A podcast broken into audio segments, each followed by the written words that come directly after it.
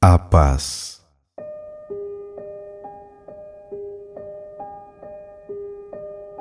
Na paz, finaliza um movimento que havia se dirigido contra outros. Em lugar de enfrentar-se para aniquilar-se mutuamente, os povos e religiões, até agora inimigos, se estendem a mão. Olham juntos para um futuro que os vincula reciprocamente. As velhas feridas podem curar. O mútuo impulso de aniquilação cede diante de uma colaboração que origina raízes e deixa surgir novos frutos, que oferecem nutrição a ambos os lados. Em lugar de prejudicar-se, incentivam-se mutuamente e compartilham os tesouros. Qual é a condição prévia para a paz? Esquecer o que reciprocamente se tenham feito. As velhas feridas não voltam a abrir-se nem a sangrar. A injustiça que se provocou pode ficar no esquecimento, sem esperar por isso uma expiação nem exigir do outro uma reparação. Finalmente, pode-se colocar terra em cima. Um novo início que olhe para frente pode começar. A paz esquece. O que esquece, sobretudo? Esquece a culpa, a própria e a alheia.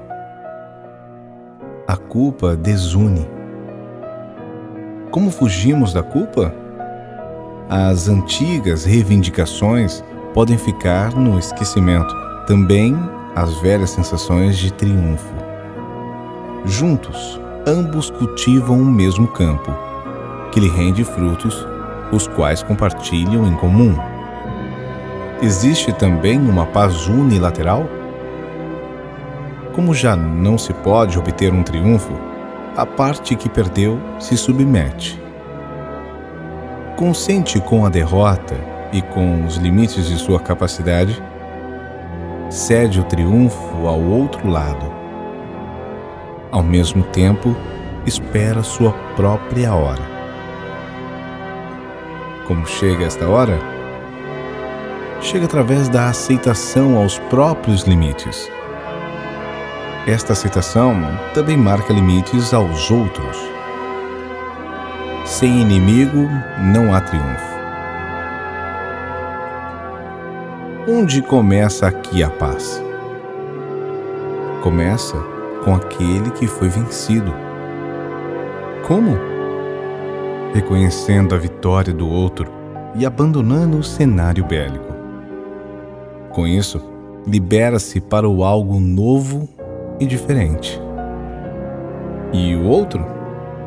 Também ele se libera para algo novo. O passado conta um tempo até que fica em nada. Como alcançamos a paz sendo os vencidos? Alcançamos a paz com o tempo e com o novo. Onde obtemos a paz? Obtemos a paz abaixo em sintonia com aquilo que vem com Ele em paz.